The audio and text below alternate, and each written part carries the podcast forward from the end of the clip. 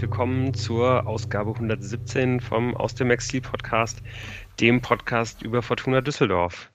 Wir äh, haben noch zwei verbliebene Spiele der Hinrunde zu besprechen und ähm, ja, das wollen wir heute tun. Dazu heiße ich euch ganz herzlich willkommen. Ich bin der Lukas und mit mir dabei sind heute der Jan. Hallo. Hallo zusammen. Und seit langer Zeit mal wieder der Moritz. Hi. Abend, hi. Ich hoffe, ich kann was beitragen, wo ich jetzt so lange raus war. Aber ich habe euch immer gerne zugehört. Wie war der Name? Moritz? ja, Moritz mit M. Okay. Mit, mit M, genau, und TZ am Ende. Ja, okay, habe ich aufgeschrieben. Ja. Schön, dass du da bist, Moritz. Man muss sagen, wenn wir, wenn, wenn wir die, es schaffen, die Essenz unseres Vorgesprächs, auch die Stimmung, die mit in diesen Podcast Folge reinzunehmen, dann wird das auf jeden Fall eine ziemlich einmalige Folge. Vielleicht keine gute, vielleicht auch keine gut gelaunte Folge, aber einmalig. Vielleicht gibt es auch einfach längere Schweigephasen, wo niemand mhm. von uns was sagt und jeder einfach ein bisschen sinniert, nachdenkt. Mal und dazu laden wir euch, liebe Hörerinnen und Hörer, natürlich auch ein, mit uns nachzudenken und zu sinnieren. Ja, also ich glaube, wir, äh, wir sind alle auf jeden Fall ein bisschen müde und für uns kommt die, äh, die Winterpause jetzt eigentlich auch wie gerufen, wenn ich hier äh, ans Vorgespräch denke und hier in die Gesichter schaue.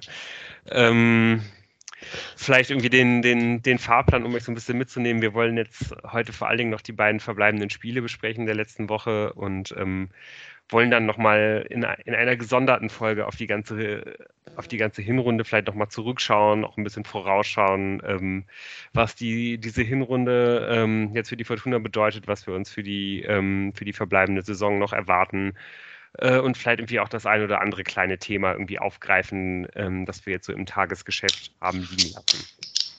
Da werden wir dann halt äh, jetzt in den, in den, kommenden Tagen und Wochen irgendwann nochmal eine Folge aufnehmen. Hoffentlich auch äh, zu viert. Das wäre natürlich besonders schön, falls wir das schaffen sollten. Aber wann genau, wissen wir auf jeden Fall noch nicht. Und dann kommen natürlich noch ganz viele andere Folgen, die vor allem Moritz ja. verantworten wird. Ne? Ja, klar, also ich habe das ja geschickt gemacht. Ich habe ja 40, 40 Folgen versprochen ja. und mich dann fein rausgezogen und euch mal machen lassen. Also ich werde euch das anlasten, dass ihr nicht direkt nach dem Hannover-Spiel eine Folge aufgenommen habt, zum Beispiel. Ja. Wie, wie soll ich denn dann da auf meine 40 Folgen kommen, Leute? Außerdem ist ja beim Relegationsheimspiel äh, auch gleichzeitig wer? Deepesh Mode oder so im Stadion. Das ist, ja, das ist ja auch sowieso. Ich, ich denke auch jetzt ja, kurzfristig. Ich habe mir mal angeguckt, wie der Spielplan der Fortuna als zweiter Mannschaft ist. Hm, die spielen ja gar nicht so lange in den Dezember rein und auch, fangen auch wieder erst wieder im Februar an, wegen vierte Liga und gefrorene Plätze wahrscheinlich und so. Aber der vierte, der, der, der, der Spielplan ist mir auch nicht entgegengekommen. So viel kann man schon mal sagen. Man könnte sich ja jetzt quasi emotional so sagen, ah, machen wir jetzt mehr Zeit. Für die zweite? Naja, das ist schwierig. Ähm, ich habe es ja. noch gar nicht gesehen. So. Ja, also, ich habe es mit meinem inneren. Äh, die fangen, glaube ich, erstmal mit zwei Auswärtsspielen an. Ähm, und dann. Ich glaube, gegen Bocholt das erste Heimspiel oder so Anfang Dezember, aber da kann ich schon nicht. Ja. Und dann ist auch nicht mehr viel. Na, dann können wir jetzt im Zuge dessen leider nur eine Sonderfolge zur zweiten äh, versprechen. Also, Moment. Eine, wo ich was zu beitragen kann. ich wollte jetzt nicht für dich sprechen. Du kannst natürlich hier diverse äh, Möglichkeiten live schalten. Ja. Aus den Niederungen der, des Westens. Ähm, Wie sich Jordi de Weiß in der vierten Liga schlägt, wenn er wieder zurück ist. Ja, aber ich glaube, das ist auf jeden Fall schon eine, eine, eine ganz feine Sache. Ähm, es wird bestimmt, werden ja bestimmt noch einige auf dem Schirm haben, dass man da vielleicht auch mal die Zote unterstützen gehen könnte in den kommenden Wochen. Ähm, ja, die haben es auch bitter nötig. Ich glaube, äh, die, die kämpfen um den Klassenerhalt. Also sieht jetzt auch nicht, nicht mehr ganz so schlecht aus nach dem einen oder anderen Sieg in den letzten Wochen, aber ähm, ja, das ist auf jeden Fall auch keine, keine leichte Saison, die die da haben. Und ähm, müssen ja außerdem auch immer mal wieder genauso wie letztes Jahr äh, Spieler nach oben abstellen. Aber ähm, ja, bevor wir jetzt schon jetzt schon die ganzen Themen vorwegnehmen, würde ich eigentlich vorschlagen, dass wir dass wir versuchen, den, den Sendungsplan irgendwie einigermaßen um, umzusetzen, sondern uns vor allen Dingen eigentlich um die beiden Spiele kümmern, die, äh, ja, die unter der Woche stattgefunden haben. Die Fortuna ist ja wirklich mit viel Rückenwind äh, ja, in dieses Spiel gegangen. Drei Siege in der Liga in Folge, vier insgesamt. Dann standen zwei Spiele gegen direkte Konkurrenten ins Haus und man konnte ja schon auch recht, recht optimistisch sein, dass, dass man da ein bisschen was mitnehmen würde. Dem ist dann aber nicht der Fall gewesen, sondern am Ende äh, ja, verliert man sowohl gegen Hannover als auch gegen Kaiserslautern und rutscht in der Tabelle ein ganzes Stück nach hinten. Was das dann bedeutet, da kommen wir dann vielleicht noch später ein bisschen zu. Äh, beginnen wir aber natürlich äh, mal chronologisch mit diesem, ja, mit dieser Niederlage am Dienstagabend in Hannover. Hätte das Spiel denn überhaupt genug hergegeben, Moritz, für, äh, für eine ganze Folge? Ich glaube, du bist vor allem ja auch derjenige von uns, der, äh, der am meisten von diesem Spiel gesehen hat. Jan, du, du hast gar nichts gesehen und ich habe äh, Teile teilweise gesehen. Qualitätsvertrag. Sagen wir so. Ja. Das, das Spiel lief, während ich neben dem Computer existierte. So, das ist so ungefähr das, was ich mitgenommen habe. Ähm, ja, und es ist ja eigentlich ein sehr gutes Spiel gewesen von unserer Fortuna, muss man sagen. Ähm, mit am Ende irgendwie 22 Torschüssen, äh, fantastischen Ballstaffetten, großartigen Pässen, großartigen Abschlusssituationen und zwei Abwehrfehlern, würde ich sagen. Ja, ist schon irgendwie auch ist echt auch damit jetzt schon auserzählt. schon bemerkenswert finde ich, dass man, dass man aus diesem, dass diese beiden Spiele, die ja schon sehr verschieden gelaufen sind, am Ende dann aber zumindest statistisch, äh, statistisch ähm, sich sehr ähneln in gewissen Punkten. Nämlich in beiden Spielen hat die Fortuna am Ende doppelt so viel Torschüsse wie der Gegner und in, in beiden Spielen hat die Fortuna am Ende in den Expected Goals mit äh, einem Tor die Nase vorn. Also eigentlich kann man letztendlich, glaube ich, sagen, dass, äh, dass die Fortuna es da durchaus verdient gehabt hätte, äh, in, in beiden Spielen einen oder sogar drei Punkte mitzunehmen. Auch wenn der Spielverlauf halt jeweils komplett anders gewesen ist. Ähm, was die Spieler aber eint, ist, dass die Fortuna ähm, ja vor allen Dingen so um, um die Mitte der ersten Halbzeit ähm, einen richtig guten Halt irgendwie ans, ans Spiel bekommt und, und, und das Spiel anfängt zu dominieren. Also ich glaube, gegen, gegen Hannover äh, fand ich die ersten 20 Minuten ziemlich, ziemlich ausgeglichen. Also beide Mannschaften wollten da gar nichts riskieren. Das war sehr diszipliniert, ähm, dass, man, dass man sich da halt irgendwie gegenseitig ausgeschaltet hat.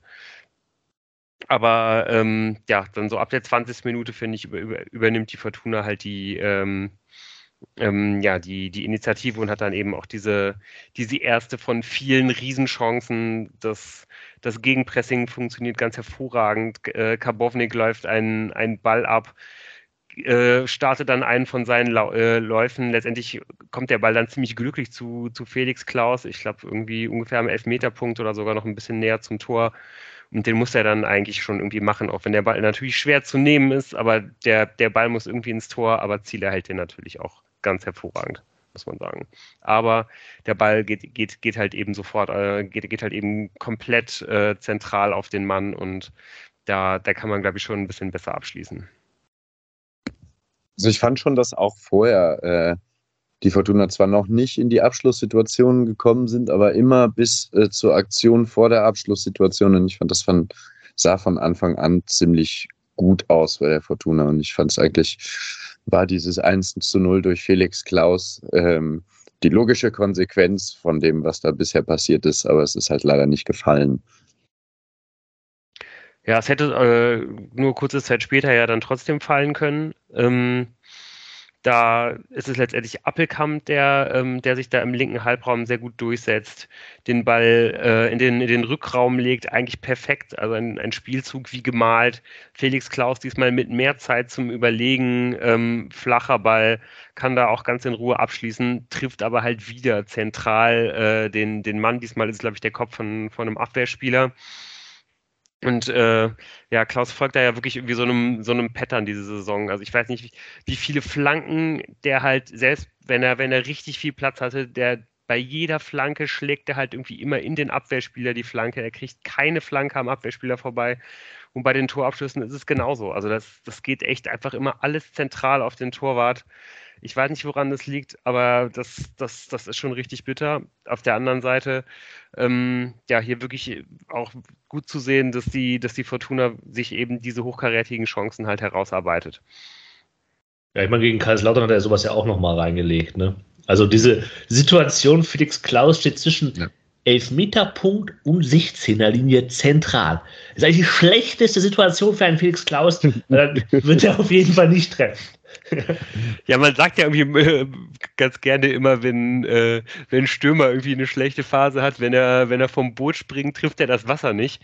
Bei, bei Felix Klaus ist es halt irgendwie eher so das, ja, das ist eher der Unterschied, wenn, wenn in der Wüste quasi eine Flasche Wasser steht und Felix Klaus mit einem Fallschirm äh, aus, einem, aus dem Flugzeug abspringt, äh, dann, dann landet er am Ende auf dieser einen Flasche Wasser, die in der Wüste steht im Augenblick. Also es ist wirklich un, unfassbar teilweise. Hä? Und verletzt sich an dieser Flasche. Also es ist was Negatives, dass er auf die Wasserflasche fällt. Das ist die Logik. Also er wäre eigentlich lieber im weichen Sand gelandet. Jan, wie kannst du dieses Bild nicht verstehen?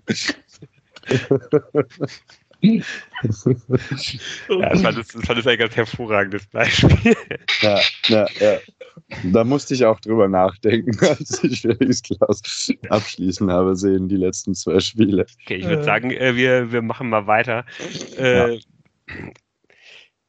Die ja, die Fortuna hat eigentlich die, äh, hat eigentlich die Hannoveraner genau da, äh, wo sie sie haben will aber kassiert dann mehr oder weniger aus dem Nichts das, äh, das 1 zu 0. Und das, das ist schon einfach richtig, richtig bitter, weil ich glaube,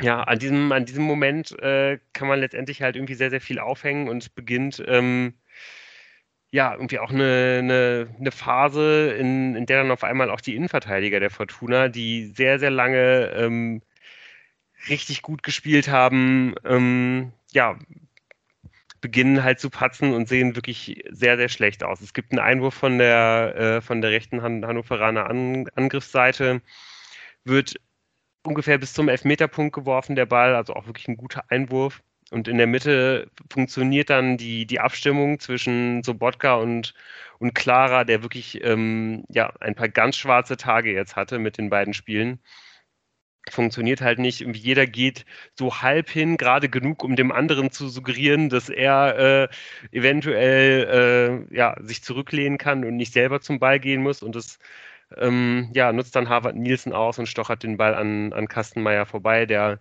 auch ein bisschen zu spät reagiert, finde ich, aber eigentlich würde ich ihn da trotzdem freisprechen wollen, auch wenn er da irgendwie ein bisschen unglücklich aussieht.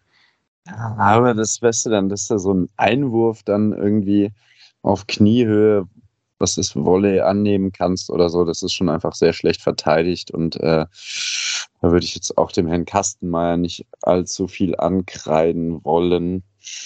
Ähm, ich fand es dann im Laufe des Spiels ein bisschen beruhigend, dass Harvard Nielsen immer noch Harvard Nielsen ist, ähm, wie wir ihn kennen, also ein Mensch, der sich aufreibt, aber ja, der dann halt so einen Einwurf auf, ein, auf die auf den Schuh geworfen bekommen muss. Und das kriegt er anscheinend jetzt häufiger diese Saison. Deswegen schießt er so viele Tore, aber er ist eben auch kein richtiger Knipser. Ich dachte, ich war kurz erbost darüber, dass äh, Harvard Nielsen jetzt so richtig durchstartet und bei der Fortuna das ja nie so richtig geschafft hat. Äh, ich glaube, er hat einfach sehr viele Tore schon geschossen. Ähnlich wie Steven Skripski. Also sowas wie acht oder so. Ich kann es auch nochmal nachgucken, ja, ja. aber er ist quasi wie so eine Flasche in der Wüste. wie eine Flasche in der Wüste. Da stehen halt manchmal mehrere Flaschen rum. Kasten. Ja, nach dem Tor äh, braucht die Fortuna dann irgendwie auch einen Moment, um, um sich wieder zu sammeln. Da ist erstmal Hannover das überlegen. Das zweite Tor zu fangen. ja, also ich finde erstmal ist halt irgendwie dann Hannover überlegen und als die Fortuna sich dann irgendwie so das erste Mal wieder äh, ganz, ganz gut irgendwie nach vorne arbeitet, rückt man halt irgendwie dann auch sehr, sehr weit auf. Aber eigentlich finde ich, ist es auch okay. Also ich habe mir die Szene wirklich auch noch mehrfach angeschaut, um zu äh, um zu sehen, ob da wirklich die, äh, die, die Konterabsicherung irgendwie das Problem ist. Ist sie aber eigentlich nicht, weil man jeweils in der besseren Position ist.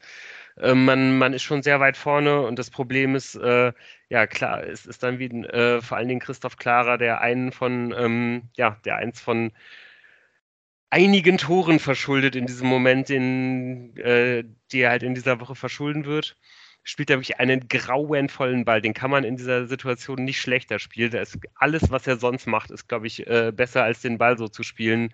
Äh, quasi genau auf die Brust von Kunze, obwohl er viel Zeit hat, sich zu überlegen, was er, was er tun will. Der ja, schlägt halt den Ball lang und auch da ist es dann halt irgendwie noch zu verteidigen oder zumindest den, oder zumindest kann man die Situation noch verzögern, äh, was dann wahrscheinlich die Schärfe rausnimmt. Aber Tim, Tim Oberdorf zockt versucht an der Mittellinie den, den Ball direkt abzufangen, bekommt ihn dann halt irgendwie nicht und dann ist es eigentlich schon vorbei. Dann hat Fortuna eine 2 auf äh, 1 Situation zu, zu verteidigen gegen die Hannoveraner und ähm, ja, die nutzen das aus und so steht es dann halt kurz vor der Halbzeit 2 zu 0. Und selbst da ist das Spiel ja noch nicht vorbei. Also allein an den Bildern, die ich gesehen habe und so. Die Fortuna ja. der zweiten hatte ja auch noch Chancen, um das auszugleichen, mindestens, wenn es gut läuft. Also ich hatte das Gefühl, dass das Spiel vorbei ist äh, in, der, in der 65. Minute, muss ich sagen. Also ich glaube, bis dahin war dann das Spiel auch nicht mehr so ganz so, äh, so aufregend und plätscherte so dahin für, für einige Zeit nach der Halbzeit. Als dann aber ähm, Tune Hennings und Kovnatski rausgenommen hat, um Patterson und, und Ioa zu bringen, dachte ich, ja, okay, äh, da, da werden jetzt schon so ein bisschen Kräfte geschont. Sind jetzt ja natürlich auch keine schlechten Leute, aber so richtig die Durchschlagskraft nimmt man damit so ein bisschen ja dann viel raus aus dem Kader. Und man macht dann noch ein bisschen Belastungssteuerung und guckt vielleicht noch so ein bisschen, was da geht. Ähm, aber mitnichten. Also die beiden und vor allen Dingen Joa waren, hatten dann ja wirklich noch einige Chancen und waren ständig beteiligt, dabei ähm, ja, die Fortuna da eventuell eben doch noch ranzubringen was dann aber Hannover doch irgendwie zu verhindern wusste und ja, das eben vor allen Dingen in der, in der Gestalt von, von Ron Robert Zieler, der einfach einen unfassbaren Tag hatte. Mal wieder. Ja, ich meine, äh, das, das, fängt ja dann wie schon kurz nach dieser, nach dieser Einwechslung an, dass die Fortuna sich auch mal wieder richtig gut über, über rechts durchkombiniert. Der Ball wird dann irgendwie am Elfmeterpunkt nochmal abgelegt, genau in den Lauf von, äh, von, von Ioa, der aus acht Metern auch wirklich eine hundertprozentige Gelegenheit hat und Zieler bekommt halt irgendwie verteidigt. Der Ball ist halt irgendwie auch nicht gut geschossen, aber trotzdem, äh, ja, eben auch sehr, sehr gut gehalten. Und ähm, ich glaube, Patterson hat dann auch nochmal einen Nachschuss, den, wenn er den voll trifft, glaube ich, ist der auch drin. Er trifft den eben halt nicht ganz voll. Zieler kratzt den damit halt irgendwie nochmal raus.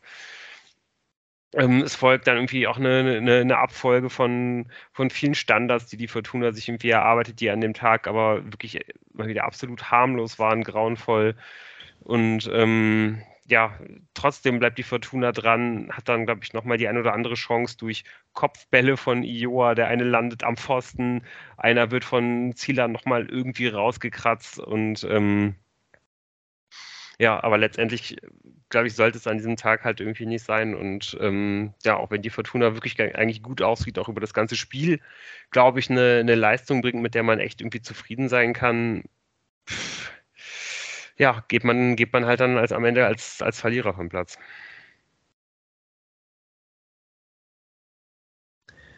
Da konnte man ja noch denken, ja, das ist ein bisschen ärgerlich. Auswärts in Hannover kann man verlieren, aber es ist ja so eine Niederlage. Die Struktur passte ja. ja also es ist kein Fehler im System, sondern es ist, war einfach, äh, es ist einfach richtig doof gelaufen. Und wer hätte gedacht, dass die Fortuna eineinhalb von diesen Spielen hinkriegt in der, in der Woche noch. Ich will nicht sagen zwei, aber anderthalb. Ähm, von Spielen, wo man denkt, ja, der ist eigentlich, hat man sehr viel richtig gemacht, ja, man, Trainer hat, das Trainerteam hat eine richtige Entscheidung getroffen, eine richtige Entscheidung getroffen. Dann fehlt ein bisschen was. Glück. Oder auch Aufmerksamkeit. Ja, vielleicht einfach die frische, äh, ich weiß es nicht. Aber ich meine, bei, bei Hannover äh, war auch einfach Zieler sehr gut. Ja, Hannover Spiel, das kann mal passieren. So, ja, würde ich sagen. Voll. Das ist halt richtig scheiße. Es ist ja, wenn man sich überlegt, was Lou die letzten Wochen stark gemacht hat und was finde ich ja auch nachvollziehbar ist, es war ja das Argument, die Fortuna gewinnt halt Spiele, wie zum Beispiel gegen St. Pauli, die man nicht gewinnen muss. So. Und wenn du das halt machst, dann bist du halt irgendwann eine Spitzenmannschaft. Wenn du Fortuna das macht, muss man davon ausgehen, dass sie halt irgendeinen Weg finden, das wieder auszugleichen. So, gegen Hannover habe ich mir halt so gedacht, ja, das ist jetzt das, das, das, das, das Spiel, das ist jetzt so ein bisschen Ausgleich dafür, dass man halt, ne? Bei den Kaiserslautern habe ich gedacht, ach komm. Von den neun möglichen Punkten, da holt man aber auf jeden Fall noch einen Punkt gegen Kaiserslautern. Also nicht, nicht sicher, ja, aber ich habe das Vertrauen gehabt in die Mannschaft auf, aufgrund dessen, was man ja über Hannover lesen konnte, über das Spiel und was man da vorher auch sehen konnte, weil es irgendwie schon stimmt. Und dann geht man rein vor 44.000 Leuten. Elfter, Elfter. Und wir haben es sogar ins Stadion geschafft. Ich, äh, war die Rheinbahn etwa nicht darauf vorbereitet, dass 40.000 Leute rankommen? Nee, und das, ich weiß gar nicht, ob du es äh, wusstest, Jan, am 11.11. .11., äh, ist Karneval auf. Hm. Also da ist echt, echt viel los. Schrei ich lieber auf. Ja. 11.11. 11. Dann hat irgendwer die Notbremse gezogen und dann blieben die Züge erstmal stehen. Und diese, wir haben auch nochmal diesen kurzen Schwenk zu dieser ominösen Bushaltestelle gemacht, die die ja zeitweise mal funktioniert und zeitweise nicht. genau. Heinrich Heide. Genau. Ja, die hat an dem und, Tag natürlich, äh, wurde die nicht angewandt. Warum auch? Ähm, das heißt, äh, ja, wir haben relativ lange gebraucht. Ich glaube, dass wir irgendwie zwei Stunden vorher schon, schon äh, am, am, Hauptbahnhof waren, hat halt mitnichten gereicht und wir waren dann irgendwie doch nur fünf Minuten vorher irgendwie im Block. Äh, aber haben es halt immerhin, immerhin noch rechtzeitig geschafft. Und ähm, hat sich dann ja wirklich auch gelohnt. Also ich glaube, dass man mal wieder in einem Stadion mit, äh, mit so vielen Zuschauern irgendwie war, das äh, ja, das, das ist schon eine schöne Sache. So, da wird einem ja wirklich warm, ans, äh, warm ums Herz, so muss das halt irgendwie auch sein. Und äh, ist ja irgendwie auch wirklich nett, wenn dann mal irgendwie die, die, die gegnerische Mannschaft auch irgendwie so viele Leute mitbringt. Äh, ja, so darf das gerne häufiger sein. Heidenheim. Schreibt ihr es mal. Genau. I'm looking at you. ja. Ähm, Also ich ja, glaube, also auch vom also Fernseher hat das schon Bock gemacht, das zu sehen. Oder ne, man hat das vielleicht nicht ganz genau verfolgt, aber die Atmosphäre war schon anders und es war irgendwie nett. Ich hatte auch das Gefühl, dass ähm, das schon durchaus auch als Ansporn an die Heimfans äh, als gedient hat, quasi für die Heimfans als Ansporn. Also ich fand auch doch zeitweise die Stimmung sehr gut besser als bei vielen anderen Spielen. Ähm, und außerdem hat unsere liebe geliebte Fortuna ja dann erstmal ein Feuerwerk abgebrannt. Ja, mit einer anderen Aufstellung jetzt, man kann ja auch so sagen, ja, ähm. Äh, mit der klassischen Viererkette wieder äh, im 4-4-2. Uwe Rösler-Style. Ja. Äh, könnte man fast, fast sagen. So ein bisschen.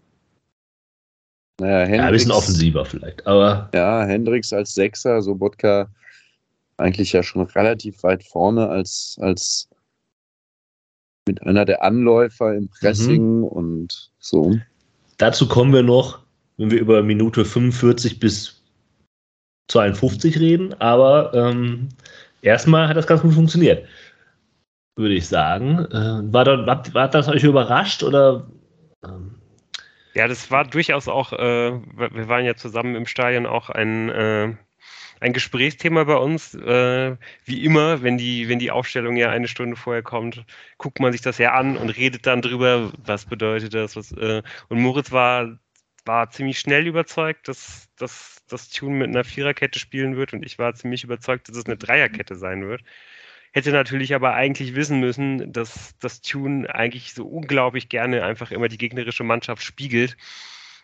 Und natürlich gegen das 4-2-3-1 der, der Lauterner dann eben seinerseits gerne auch eine Viererkette stellt. Und ähm, ja, genau, wie er auch schon sagt, das ist natürlich auch ähm, ja besonders in der ersten Halbzeit einfach ganz hervorragend aufgegangen. Ja, nichts anderes kann man dazu sagen zu diesem Auftakt. Also es fängt halt ich habe mir von der ersten Minute an, sage ich, kam aus dem, aus dem Schreiben gar nicht mehr raus. Ich habe so viel geschrieben, dass ich jetzt gar nicht weiß, wie ich anfangen soll. Ähm ja, und deshalb dürft ihr jetzt anfangen. Schon früher 1-0 stehen können. Ja, also ich finde, man, das das erste Mal, dass es ja wirklich gefährlich wird, äh, ähm, da, da braucht die Fortuna halt dann schon irgendwie ein paar Standards für. Also man, man hat die Lauterner ja eigentlich erstmal im, im Griff, auch wenn man, glaube ich, schon gesehen hat, auch schon in, in, der ersten Halbzeit, immer wenn Lautern mal ins Umschalten gekommen hat, äh, ins Umschalten gekommen ist, sah das relativ strukturiert aus. Und dann waren die auch ziemlich schnell mit, äh, mit zwei, drei Pässen halt am gegnerischen Strafraum, auch ähm, wenn man da meistens dann Unterzahl hatte und die Fortuna das irgendwie noch ganz gut wegverteidigen konnte, aber einfach diese, diese Umschaltsituationen sahen trotzdem in den Mechanismen gut aus, finde ich. Ähm, aus diesem Ballbesitz, den die Fortuna dann aber wiederum hatte. Und ähm, hat, hat, ja, hat man dann irgendwie am Anfang die ein oder andere Standardsituation erzwingen können. Da kommt es dann in der siebten Minute zu diesem Kopfball von Clara, äh, den, den Lute irgendwie ganz gut hält direkt im Anschluss gibt es eine weitere Ecke. Hennings verlängert da am ersten, äh, am ersten Pfosten und am zweiten Pfosten äh, kommt, kommt Oberdorf eigentlich in eine ganz gute Situation. Der ist sehr schwer zu nehmen, dieser Kopfball, aber das ganze Tor ist offen. Ich glaube, wenn, wenn Oberdorf da ein bisschen weniger versucht, den Ball halt irgendwie zu drücken, sondern mhm. überhaupt irgendwie einfach nur Birne zu erwischen, mhm. äh, sodass er halt mit äh, gefühlten 5 km/h in Richtung, in Richtung gegnerisches Tor fliegt, so, dann, dann steht es da trotzdem 1 zu 0. Ja. Eigentlich geht es bei diesem Ball wirklich nur um Richtung und überhaupt nicht um Geschwindigkeit, aber Oder, Oberdorf macht es halt genau andersrum. Ähm, das ist eigentlich eine Chance, die viel, viel größer ist, als sie, glaube ich, letztendlich in so einer äh, ähm, Highlight-Zusammenfassung dann mal irgendwie so eben aussieht, wenn man da mal so drüber geht. Ja, und es halt auch zu sehen war, dass halt Kaiserslautern mit dem hohen Anlaufen der Fortuna überhaupt nicht klargekommen ist. Um hier nochmal so ein Kastenmeier-Lob reinzubringen in ein Spiel, wo er vielleicht gar nicht die Rolle gespielt hat. Man hat halt bei, bei dem Spiel gesehen, was ein Unterschied ist, wenn du halt einen Kastenmeier im Tor hast, der halt mit dem Ball umgehen kann, oder du hast einen Torwart, der das nicht kann. Ähm, der halt natürlich vielleicht auch andere Qualitäten hat, aber der halt einfach spielerisch ein bisschen schwächer ist. Ähm, da hat Kaiserslautern durchaus schon Probleme bekommen mit Lute hinten drin. Das ist so eine Ding, Sache, die mir aufgefallen ist. Und im Zusammenhang mit den Umschaltsituationen, ja, du hast ja vielleicht recht, dass wenn, dass wenn Kaiserslautern da mal strukturiert reingekommen ist, aber die Fortuna war halt unglaublich aufmerksam, standen zwar hoch, was natürlich auch irgendwie mal schief gehen kann gegen eine gute Kontermannschaft, aber da haben alle aufgepasst, haben einen extra Weg mehr gemacht, die haben Sprint mehr angezogen, auch nach hinten, um eben genau das zu unterbinden. Das sah einfach von vorne bis hinten gut aufgestellt, gut eingestellt, ähm, auch gut auf den Platz gebracht aus. Und ja, einfach so ein Spiel, man hat den Gegner im Griff und man muss halt hoffen und warten, dass das Tor fällt. Und es fiel dann auch 1-0 äh, durch Michael Kabownik. Schönes Ding. Endlich. Endlich hat er mal seinen Move äh, vergoldet durchziehen können und vergolden können. Ja. Aber auch äh, das ist ja auch stark Emma, wie er vorher äh, so dran bleibt. Genau. Obwohl es ja schon irgendwie knapp wird und so und dann diesen, weiß nicht, ob absichtlichen Doppelpass mit Clara spielt. Ähm, naja, aber ich glaube, das ja. ist genau das. Also, es fasst quasi ja. das zusammen, was ich eben sagen wollte. Ja, da ist vielleicht ein Tückchen Glück dran, dass der Ball halt genau in die eine Seite springt, in die andere, aber alle passen ein bisschen auf. Ja, da kommt eben der Lauterer nicht mehr mit dem Fuß ran, obwohl es erstmal so ein bisschen schief geht. dann geht es halt dann rüber auf Karbovnik, der reinzieht und dann in den Winkel vollendet. Ähm, ja, schöne Bude. Ja, und ich finde eigentlich die Phase dann nach dem 1 zu 0 bis, bis zur Pause ist eigentlich noch besser als, äh, als die Phase vorher. Also vor allen Dingen das Pressing und das Gegenpressing der Fortuna, das ist wirklich wie aus einem Guss. Ähm, alle sind extrem aufmerksam, stellen perfekt die Lauterer zu. Ähm, wenn der Ball verloren geht, geht äh, wird, wird sofort draufgegangen. Ich, und ich glaube, das, das hätte letztendlich irgendwie auch noch mehr Effekte gehabt, eventuell, wenn nicht äh, wegen, wegen einer äh, Dummheit. Ich glaube, das waren Emma und äh, oh, wer war das noch? War, waren es Emma und Peterson, die dieses Mit Missverständnis haben, äh, was letztendlich dazu führt, dass die Fortuna offen hochstehend den Ball verliert, weswegen Hendrik sich eine gelbe Karte abholt, schon sehr früh im Spiel, weswegen Hendricks dann vorbelastet ist und ähm, ja, dadurch, dass er dann halt eben vorbelastet ist, es gibt mindestens drei oder vier Situationen, wo Hendricks eine, eine richtig gute Position ha, äh, hat, um, um mit einer äh, körperlichen Aktion ins, ins Gegenpressing zu kommen. Er zieht aber jedes Mal halt so ein bisschen zurück dann. Ähm, das konnte man wirklich ganz hervorragend erkennen von unserer Position auf der Südtribüne aus. Ähm, und ich glaube, wenn er, wenn er, ja, wenn er da halt irgendwie noch voll reingehen kann, dann gewinnt er mit Sicherheit in zwei von diesen vier Situationen den Ball und die Fortuna erwischt die Lauterner relativ hoch äh, ziemlich offen. Kann er halt da nicht, sondern muss dann halt so ein bisschen begleiten äh, und dann in so ein halbes Tackling halt irgendwie gehen, äh, wodurch er dann halt irgendwie, ja, zwar diese Gegenangriffe verzögert, aber halt eben keine hohen Ballgewinne forcieren kann. Das war wirklich extrem schade. Ich meine, was du angesprochen hast, ist, ist es richtig und es wird, glaube ich, einfach nochmal ziemlich relevant dann, wenn wir um die Druckphase der Lauterer sprechen müssen. Du, ich weiß nicht, ob das stimmt, dass Ioa und Pettersson quasi die beiden sind, die da ein Missverständnis haben, aber das führt zu dem Punkt, den ich noch machen wollte. Ich fand es interessant, welche Rolle Chris Pettersson eigentlich geführt hat und Ioa. Pettersson ist nämlich in Räumen aufgetaucht in der ersten Halbzeit, die mich eher überrascht haben. Also, ich glaube, das war gewollt und nicht zufällig, aber das fand ich interessant, äh, so als Move von Ioa, äh, nee, Ioa und ähm, von Tune, äh, Ioa und Peterson da irgendwie so einzusetzen. Ähm, ich glaube, es lag aber auch so ein bisschen da an der, an der lauterer Aufstellung eben, die irgendwie ihre zwei Sechser direkt vor ihre Viererkette gestellt haben, die dann auch nicht weiter in, die, in diese Halbräume davor vorgedrungen sind, weswegen sich auch einfach unheimliche Räume da geboten mhm. haben. Ähm, vielleicht hat sich der Tune das vorher schon gedacht und gesagt, achtet mal drauf, wenn da Platz ist, dann geht ihr da auch rein und dann zieht ihr da auch hin. Ähm, vielleicht haben sie aber auch einfach schlau die, äh, das Spiel gelesen in dem Moment. Und weil Lautern hat ja einfach auch kein, nicht besonders viel Druck gemacht auf die ballführenden Fortunen. Ähm, und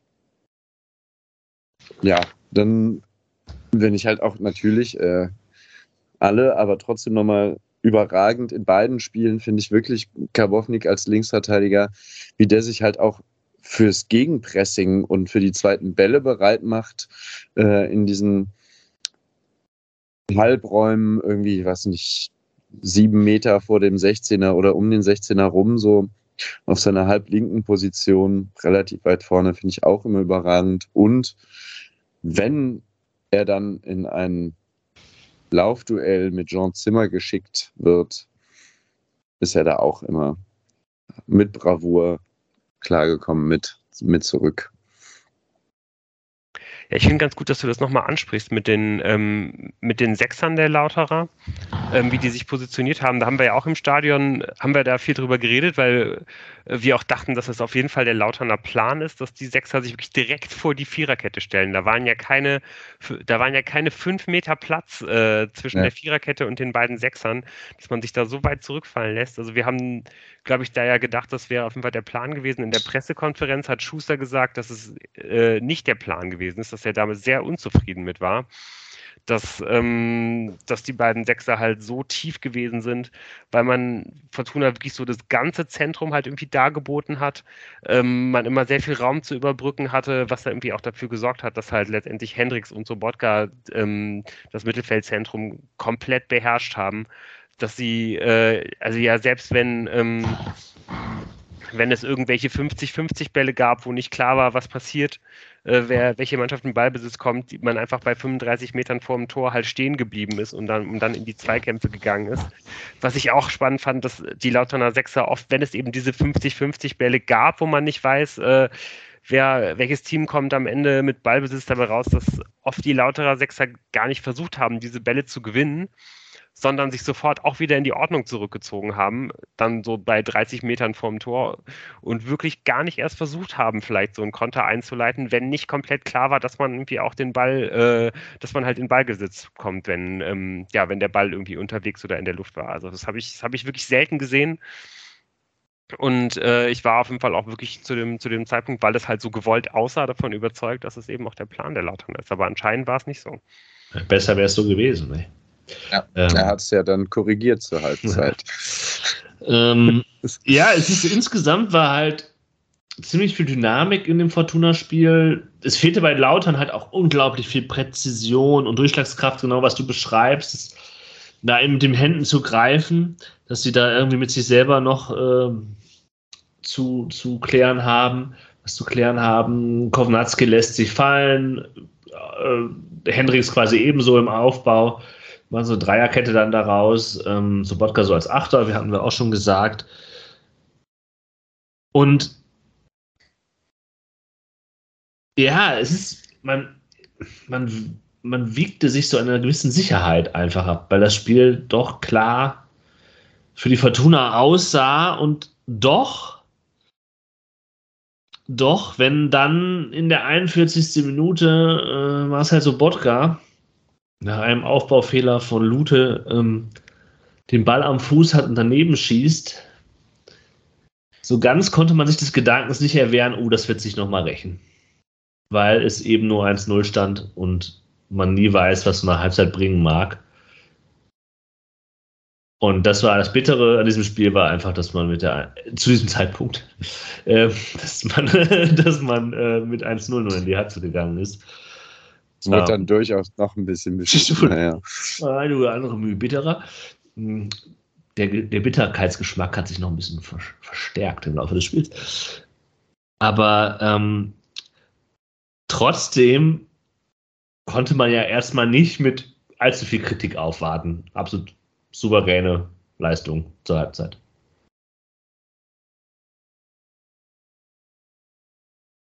Keine Gegenstimmen. Ja, Niemand. Keine Gegenstimmen. So, und dann ähm, haben wir uns, also ich bin, ich Bier gekauft. Habe es ja. nicht so, so, genau gesehen, genau, dann haben wir uns natürlich auch ein Bier gekauft. Aber ähm, es sah dann vor allem nach der Pause erstmal, also davon abgesehen, dass Lautern irgendwie so, so ein paar Abschlüsse hatte und so, wo man irgendwie auch noch hätte denken können, okay, die haben jetzt gerade mal kurz ein bisschen Druck aus der Pause und Fortuna ist noch nicht ganz im Spiel, aber das lief ja dann doch eine ganze Weile so durch. Ähm, und wir haben ja dann gerätselt, was anders ist. Und man hatte schon das Gefühl, dass der eine Sechser jetzt deutlich weiter vorne ist, wodurch das Mittelfeld irgendwie plötzlich auch von Lautern bespielt werden kann.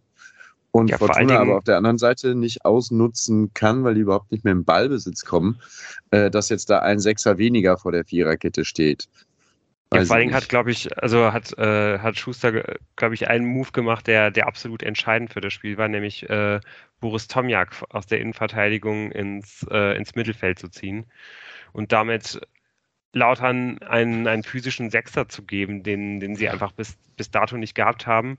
Plus, dass einfach Tomjak an dem Tag eine richtig gute Leistung gebracht hat. Also ich glaube, äh, Chifchi war der, der Sechser neben Marlon Ritter vorher, ja. der äh, der hatte wirklich keinen guten Tag. Der wurde von Hendricks und von, von Sobotka wirklich ständig nur, nur rumgeschubst. Der ist, ist auch körperlich nicht der, nicht der Stärkste.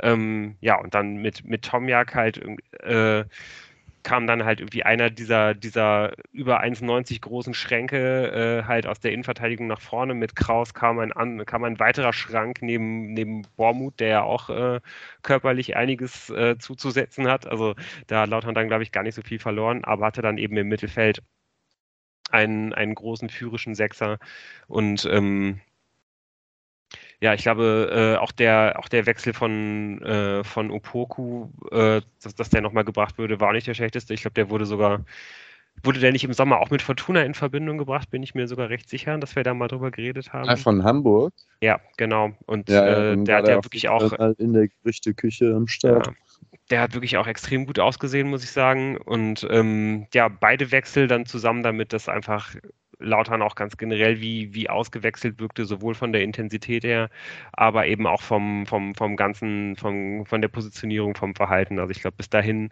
hat die Fortuna ja einfach Lautern immer, immer am 16er attackiert äh, und, und, und angelaufen. Lautern hat das gleiche an der Mittellinie gemacht und das war jetzt eben ab dem Augenblick komplett umgekehrt. Lautern hat auf einmal die Fortuna bis, bis zum 16er attackiert, hat, hat eben nicht mehr zugelassen, dass man mit dieser Dreierkette aufbauen konnte äh, wo sich dann Hendricks äh, regelmäßig immer zwischen Oberdorf und Clara äh, fallen ließ und äh, Zimmermann und, und Karbovnik ganz in Ruhe hochschieben konnten. Das hat Lautern nicht mehr zugelassen und die Fortuna ist damit einfach nicht zurechtgekommen und ähm, ja, kann sogar von Glück sagen, dass man, dass man den Ausgleich nicht früher kassiert, weil selbst, selbst das hätte ja irgendwie passieren können. Es gibt ja schon diese beiden Schüsse von, von Mike Wunderlich. Irgendwie einer geht, glaube ich, knapp vorbei, einer geht an die Latte und ähm, ja, letztendlich äh, ist man da zwar irgendwie dann noch ganz, ganz, ganz glücklich gewesen, dass dieser Ball an die Latte geht, aber kurze Zeit später ist es dann ja eben trotzdem soweit.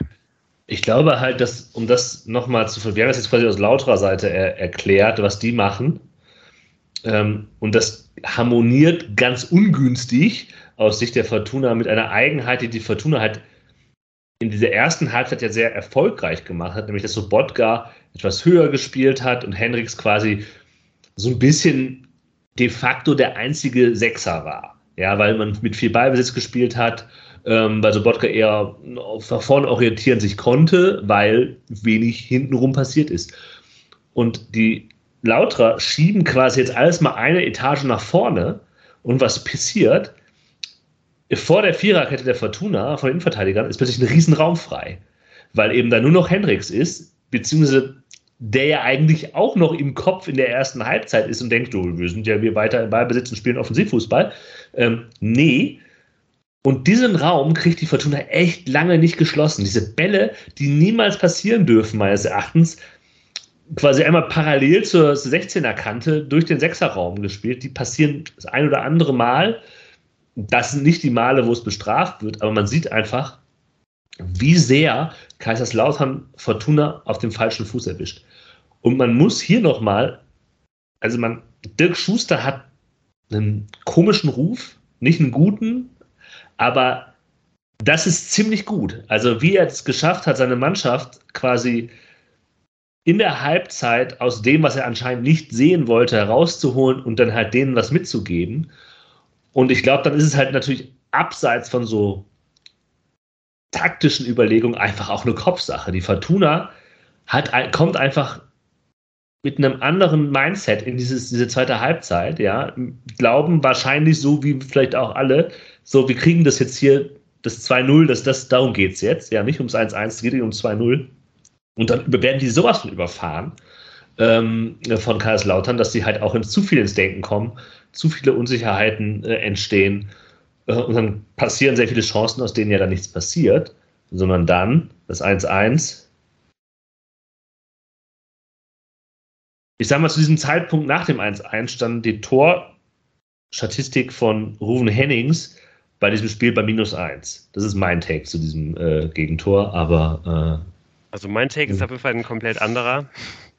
Äh, was auch daran liegt, dass ich diese Situation mit Hennings halt nicht so super gut sehen konnte, aber vor allen Dingen für mich ist ganz klar klarer der, der, der das Tor verschuldet. Und das ist ja auch, und zwar mit derselben Situation, mit der er halt auch das 2 zu 1 verschulden wird auch da kann ich nicht, nicht so genau sehen, was da passiert. Es, es gibt halt einen langen Ball raus von, von den Lauterern. Ähm, Clara ähm, ist im Laufduell mit einem Lauterer, der ist aber halt weit hinter ihm. Clara kann den Ball entweder zu Kastenmeier zurückspielen oder kann ihn halt irgendwie ins Seiten ausklären. Äh, dann ist irgendwann halt die Fahne dazwischen, wo ich dann leider nicht ja, genau stimmt. sehen kann, was passiert. Aber dann gibt es Ecke. Und man fragt sich so ein bisschen, wie kann es sein, dass es da Ecke gibt? Clara hatte auf jeden Fall genug Zeit, eine dieser, dieser beiden Optionen zu wählen, entweder den Ball äh, zu, zu Kastenmeier zurückzuköpfen oder halt irgendwie ins Seiten auszuspielen. Irgendwie gibt es dann halt trotzdem Ecke und das ist halt extrem ärgerlich. So ja, ärgerlich. Aber ich würde halt. Clara ja wirklich auch dafür bekannt ist, dass er halt nicht derjenige ist, der ja, einen Ball, einen guten Ball spielen kann, wenn die Aktion nicht völlig klar ist. Also irgendwie, wenn es um eine klärende Aktion geht, das kann er machen, aber halt irgendwie was Strategisches, genau wie beim 2 zu 0 auch gegen Hannover, sollte, sollte er sich halt lieber immer nicht zutrauen. So, ja, aber ich halt finde es ab. Nein, ich muss jetzt mir. Ja, aber das hat nicht das Tor verschuldet. Es hat einen Standard hervorgehoben. Und wenn du sagst, es geht um die Schuld bei diesem Gegentor, dann ist derjenige, der den Standard verursacht hat, vielleicht mitverantwortlich dafür, dass es eine gefährliche Situation für den Gegner gibt, okay. Aber Standards kann man immer verteidigen. Ecken kann man halt verteidigen. Es ist noch kein Tor gefallen zu diesem Mag sein, aber trotzdem, dass, dass dann da Hennings gegen, gegen, gegen Kraus steht, ist aber da auch ein, auch ein, ein unglaubliches Mismatch, was halt einfach natürlich auch damit zu tun hat, dass die Lauterner ein paar von diesen Towern halt drin haben. Äh, das, das ist schon auch schwierig. Da musst du, da musst du deine, deine Christoph Klaras musst du da gut verteilen bei der Ecke.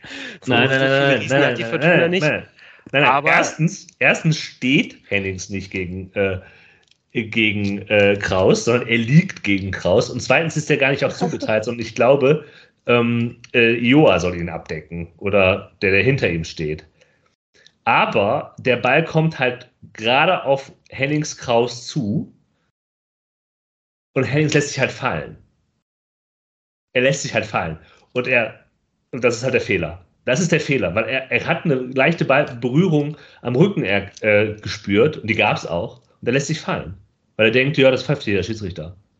Ähm, pfeift aber der Schiedsrichter nicht. Und damit hat halt Kraus leichtes Spiel. Also nicht leichtes Spiel, weil er noch von hinten Druck bekommt, aber das ist halt der Fehler. Du kannst halt sagen, ja, Clara darf diesen, vielleicht diesen Standard nicht verursachen, okay, aber du darfst dich nicht so verhalten. Du darfst nicht damit spekulieren, dass der Schiedsrichter pfeift. Und das ich ist glaube, meine, ich glaube, beide Dinge sind richtig. Also äh. ja, aber das eine verursacht das Tor direkt und das andere ist halt in der Fehlerkette ein Glied. Trotzdem ist, glaube ich, das eine, eine, ein Impuls und das andere ist eine, ist eine bewusste Entscheidung. Deswegen sehe ich, sehe ich Claras Fehler auf jeden Fall, äh, auf jeden Fall, auf jeden Fall stärker. Diese, diese rufende Hennings-Apologetik, die hier gefahren wird, ja, ich kann sie so nicht stehen lassen. Hast du ja auch nicht. Habe ich auch nicht. Nee. Zum Glück hast du hier den Platz und Raum dazu, solche Sachen nicht stehen lassen zu müssen, wenn du das nicht tust. Ich habe mich, also ich war, ich war außer mir. Das geht halt nicht. Du kannst dich doch nicht darauf spekulieren lassen. Der, der steht halt vor dem dann Kopfball spielenden Lauterer. Und vielleicht kommt er nicht mal. An einfach nicht so richtig gesehen.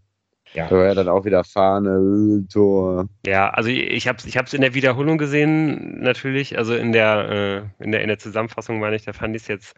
Also da würde ich Jan auf jeden Fall komplett beipflichten bei dem, was er sagt. Ich würde es nur, ich würde nur die Schwere anders bewerten, aber es geht, du hast natürlich äh, äh, vollkommen recht. Du, natürlich darfst du dich so absolut nicht verhalten und äh, ja, Letztendlich ist es aber wahrscheinlich egal, weil die Fortuna so oder so, glaube ich, irgendwie da diesen, diesen Ausgleich ge, ge, gefressen hätte. Die waren sowas von fällig in, in dieser Spielphase, dafür ein, ein Gegentor zu bekommen. Und letztendlich kann man, glaube ich, glücklich sein, dass man halt in diesen, in diesen 10 bis 15 Minuten. Diese Rufen-Hennings-Apologetik immer weiter hier.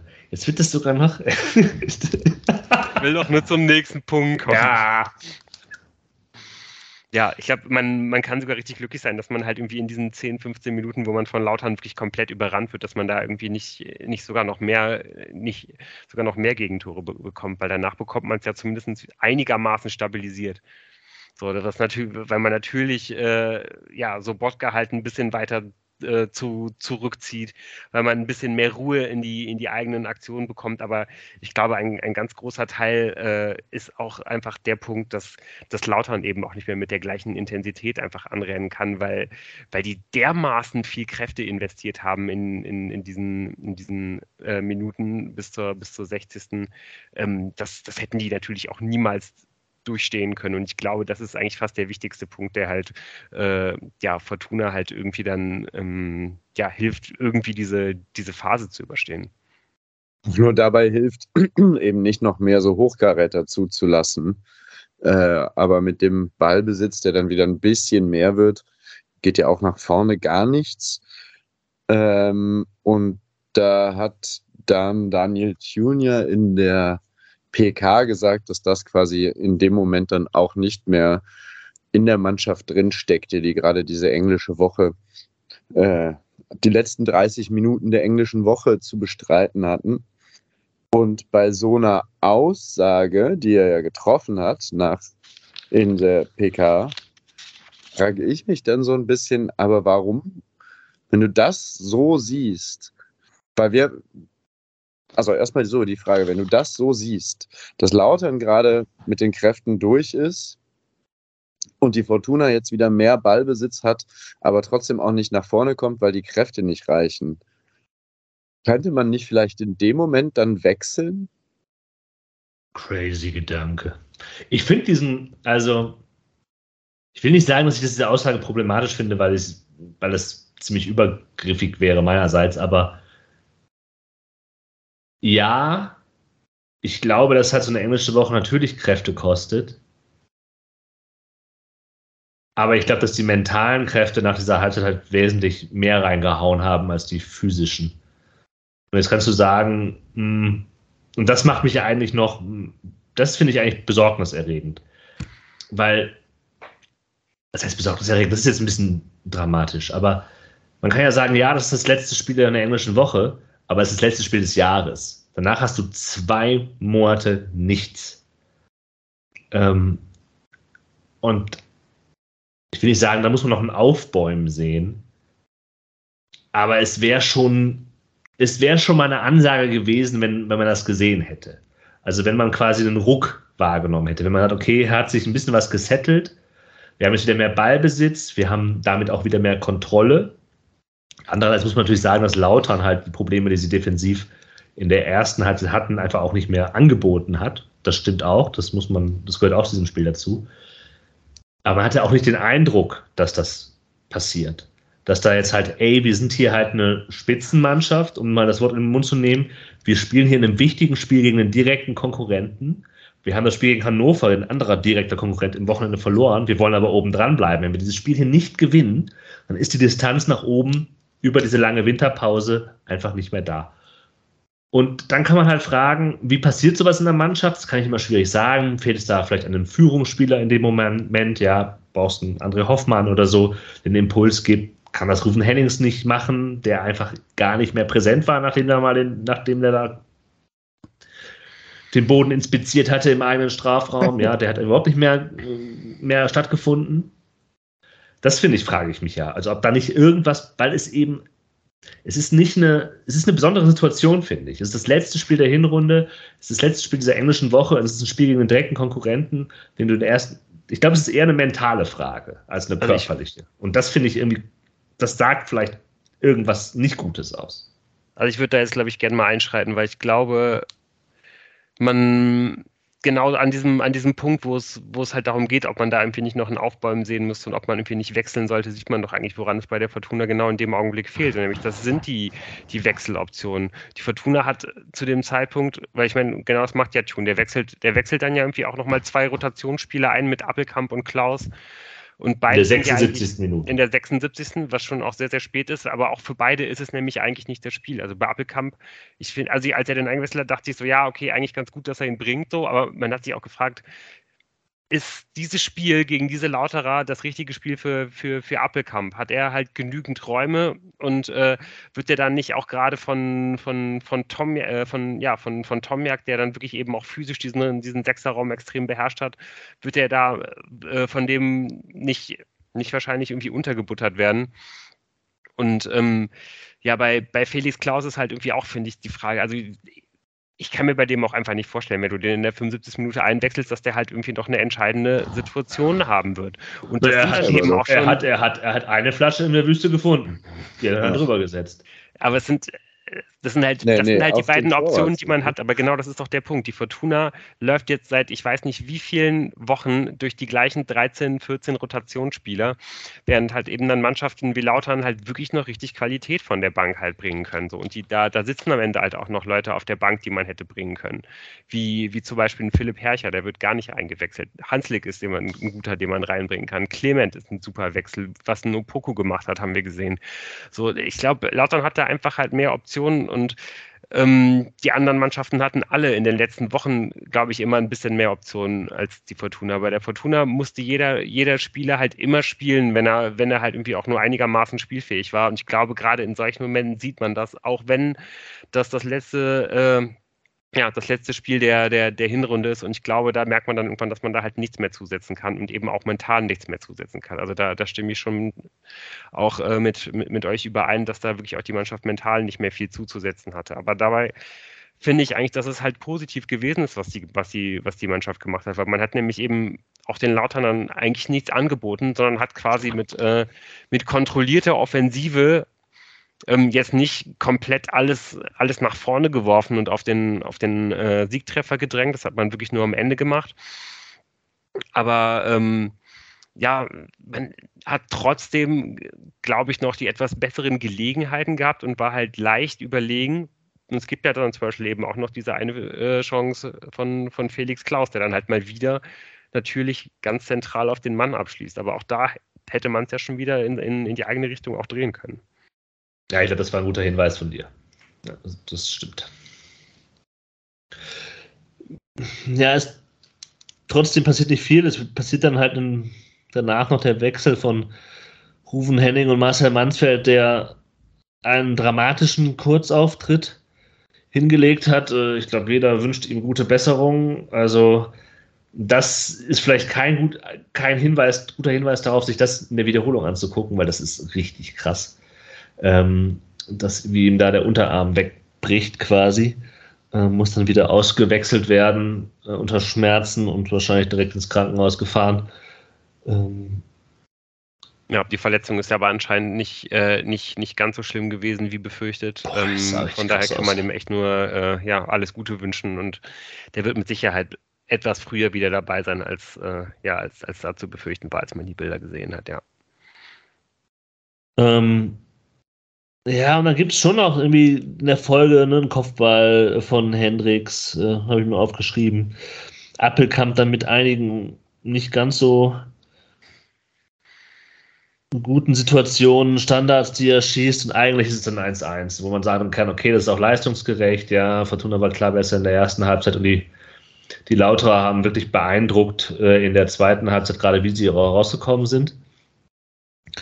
Und dann in der Situation vor dem 2-1, klar ist man immer so als Fan, wenn man das dann sieht, denkt man sich immer, oh, das war jetzt nicht so gut. Aber als Chris Clara den Ball so ein bisschen ungut nach außen verteidigt, glaube ich, und dann halt dem Lauter, ähm, was, Opoku, äh, ich glaube, nochmal eine Gelegenheit kommt, irgendwie an diesen Ball zu kommen, der den, der den halt auch noch nutzt, um ihn dann durch die Beine zu spielen, wenn ich das richtig im Hinterkopf habe. Da würde ich größere äh, Aktien sehen bei der Situation als bei der, bei der 1-1-Situation. Ja, und dann natürlich Lex Tiger Lobinger im Laufduell äh, mit Karbovnik und dann gibt es halt Elfmeter. Ja, ich finde auch, also diese Situation von Clara, das ist absolut unfassbar. Ich habe mich so ja. dermaßen auch auf, aufgeregt da im Stadion, weil es ist eigentlich ja. die gleiche Situation wie, wie vom 1 zu 1, äh, nur ein bisschen weiter noch weg, also wie, wie vor der Ecke vom 1 zu 1, nur mit äh, noch ein bisschen, äh, noch ein bisschen mehr äh, äh, Distanz zu, zu Kastenmeier. Trotzdem hat er genau eigentlich die beiden Optionen. Entweder den Ball zu Kastenmeier zurückzuköpfen, ist vielleicht nicht ganz einfach. Die andere Option ist Ball ins Seiten aus. Da passiert halt gar nichts. Ähm, Clara entscheidet sich dann, der, und das sieht man auch deutlich, er entscheidet sich bewusst, den, Spall, den, den, den Ball im, im Spiel zu halten. Und das ist, finde ich, extrem entscheidend, weil nämlich Clara sich ja auch nach dem Spiel hingestellt hat und gesagt hat, dass ihn sehr gestört hat, dass die Mannschaft in der letzten Minute so naiv war, auf den Siegtreffer zu spielen und dass man deswegen dieses Tor bekommen hat, weil man nicht clever genug war, äh, dieses Unentschieden zu verteidigen. Und da denke ich, ja, das bist in dem Fall halt du gewesen, der sich in dieser Situation entscheidet, äh, nicht, zu, nicht das 1 zu 1 zu verteidigen. Du lässt den Ball ganz bewusst im Spiel und deswegen fällt halt dieses Tor und das vor allen Dingen, nachdem man halt schon mal diesen Riesenbock äh, beim, vor dem 1 zu 1 halt geschossen hat. Das äh, finde ich unfassbar, dass er, dass er halt nochmal diesen selben Fehler halt begeht. Und äh, ja, dass, dass dann natürlich irgendwie man in der 96. Minute dann noch einen Elfmeter gegen sich bekommen muss, äh, ja, versteht sich dann ja irgendwie von selbst. Ja, ja voll. Und natürlich gehe ich inhaltlich total mit. mit ähm, aber ich habe jetzt das Gefühl, wir haben ganz viel über den armen Christoph Klara äh, gesprochen, ähm, der bestimmt auch reif ist für eine Winterpause und sich nochmal frisch sortiert im Kopf und aber ja eine ganz herausragende Hinrunde gespielt hat in Vertretung der etatmäßigen, im Sinne von großverdienenden Innenverteidiger zusammen mit Tim Oberdorf, der ja auch nicht ganz glücklich aussah die letzten zwei Spiele, aber ansonsten hat er natürlich trotzdem zwei nicht gute Spiele gemacht mit Schlüsselsituationen, die schiefgegangen sind. Ähm, ja, das und dass er dann in dem Moment nicht sagt, ja, ich habe uns halt den Sieg gekostet oder ich habe uns das Unentschieden gekostet, kann man. vielleicht auch einem 22-Jährigen nachsehen, dass er dann sagt, äh, also vielleicht hat er sich ja als Teil des Teams, was eben noch gewinnen wollte, mit einbeschlossen und also er ist die Mannschaft, die Mannschaft ist er, also hat die Mannschaft in dem Moment in der 97. Mhm. eben noch auf den Siegtreffer gespielt. So das königliche das Bier quasi. ja, genau. ja, ja. Also wir sind hier hart in der Sache, aber wir haben es natürlich auch alle lieb. Ja, das ist, ist ja auch klar. Jeder, der, der, diesen Podcast schon mehr als einmal gehört hat, der weiß das ja auch, ähm, dass, wir, dass wir sehr, sehr schnell ähm, wieder verzeihen. Ja.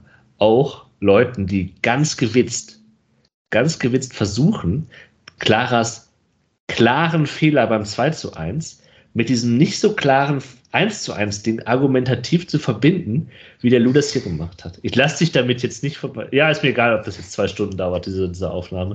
Ähm, ja, das, das ist mir schon aufgefallen, dieser rhetorische Kniff ja, des, des Rufen Hennings-Apologeten äh, auf der Schelsig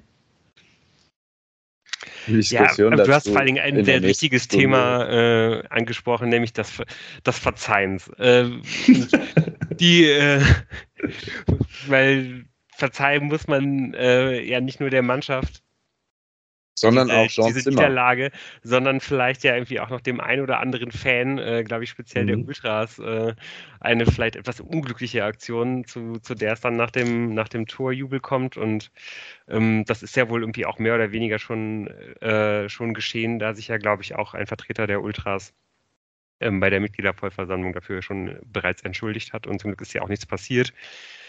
Aber es bleibt halt eben doch, dass, dass das Bild, das äh, ja, da irgendwie hängen bleibt, wirklich gar kein gutes ist nach dem ähm, Elfmetertreffer von, von Clement, jubeln die Lauterner vor, vor der Kurve der Düsseldorfer. Ich muss sagen, ich habe mich da irgendwie angewidert umgedreht, äh, nachdem der Ball drin war und habe das ehrlich gesagt gar nicht so richtig mitbekommen, was da passiert ist. Also äh, als ich dann wieder aufs Feld geguckt habe, äh, stand halt schon Christian Weber da und ähm, drängte die, die paar Leute da schon irgendwie wieder auf die Tribünen. Ähm, ich weiß nicht, Jan, hast du das, hast du das besser im Blick gehabt? Wurde das im Fernsehen vernünftig gezeigt?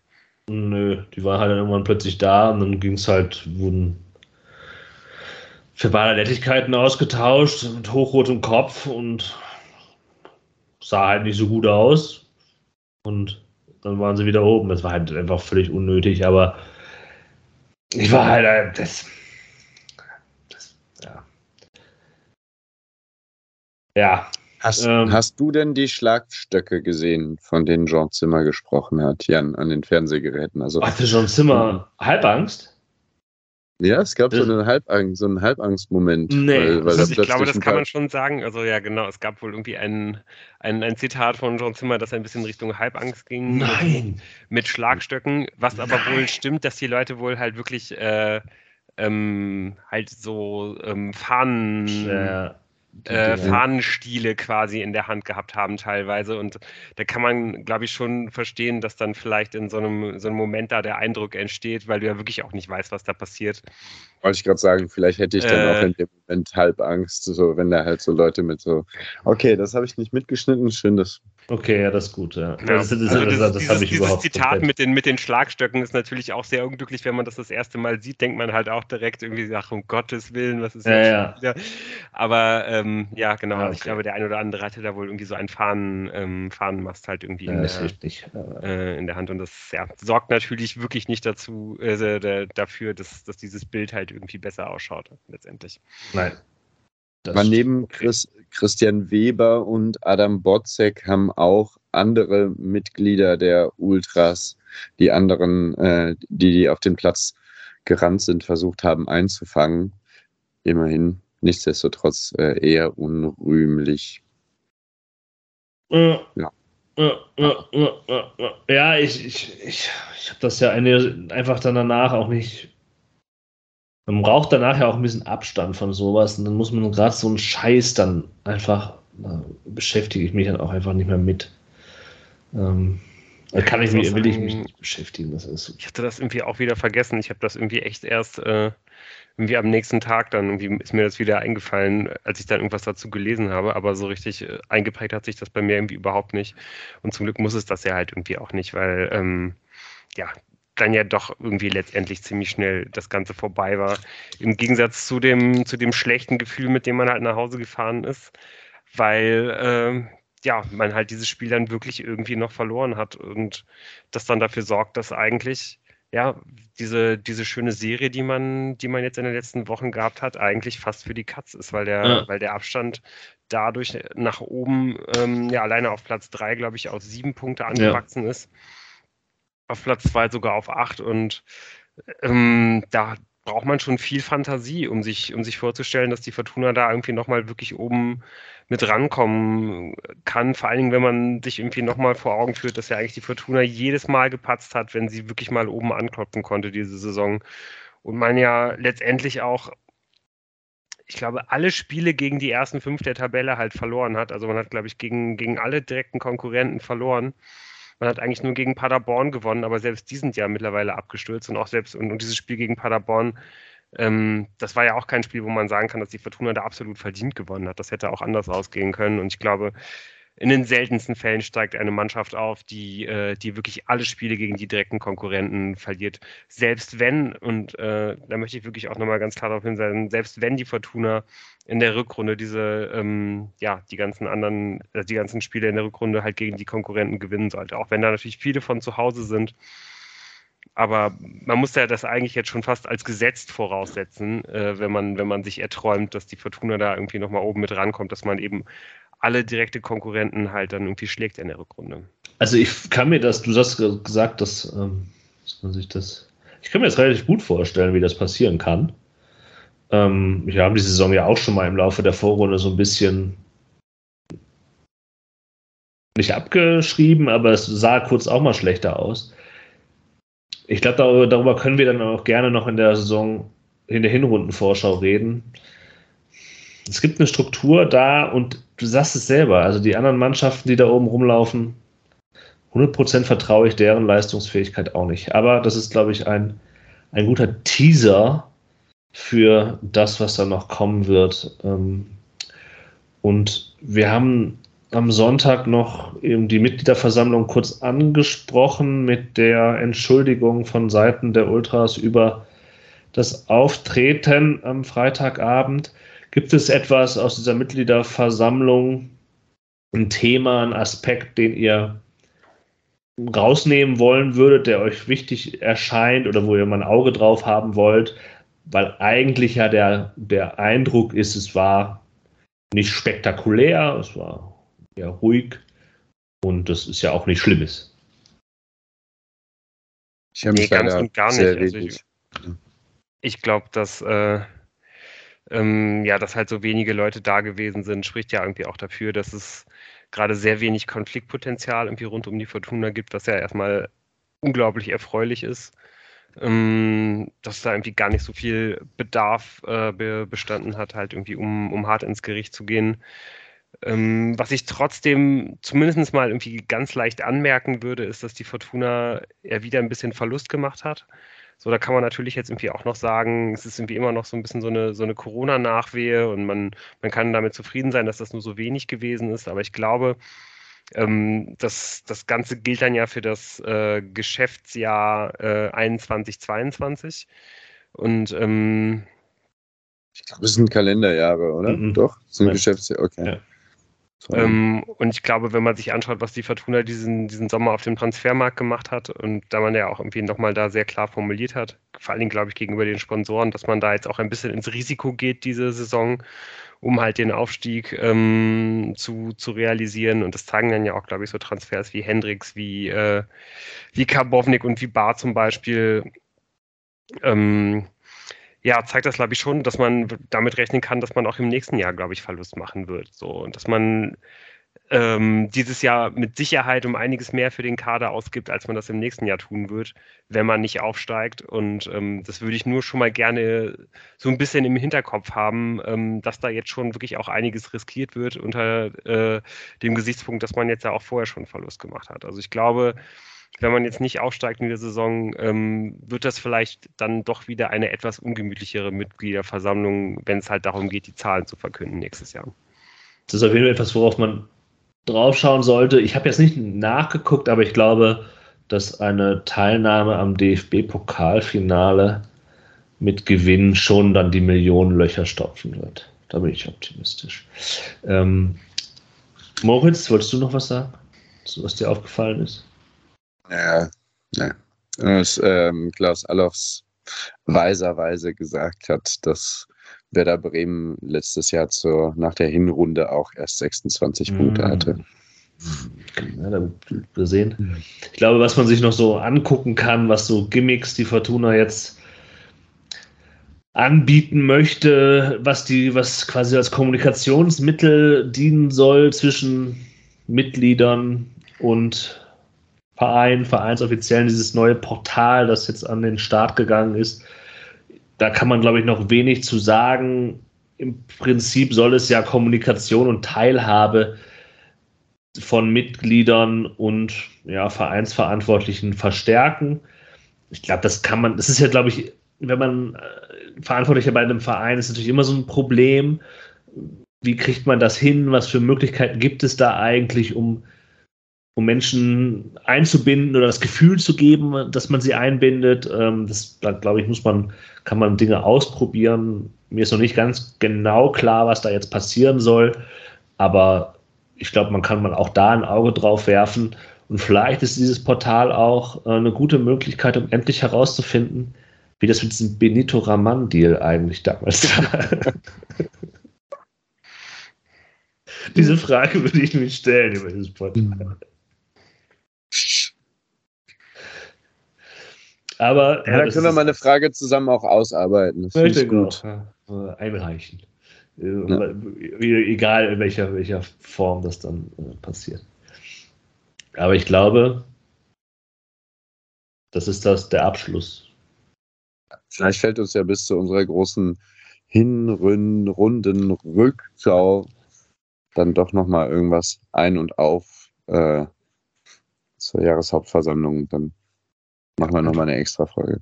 Und wenn vor allen Dingen äh, euch, äh, liebe Hörer und Hörerinnen, noch irgendwelche Themen ähm, auf der Seele brennen, die, äh, die ihr unbedingt angesprochen haben wollt, äh, könnt ihr uns das gerne mitteilen. Äh, dann ähm, reden wir da auch sehr gerne drüber in, in der nächsten Folge. Aber genau, wie schon, wie schon angesprochen, äh, planen wir halt ja, dann irgendwie nochmal in der nächsten, in der nächsten Folge auf die, auf die Hinrunde zurückzuschauen und ähm, ja, da einen etwas allgemeineren Rundumschlag rund um die Fortuna halt irgendwie nochmal hier zu machen. Und ähm, genau, dann würde ich eigentlich sagen, äh, wünschen wir euch bis dahin eine gute Zeit. Genau. Ja, macht's gut. Ciao, ciao. Bis dahin. Tschüss.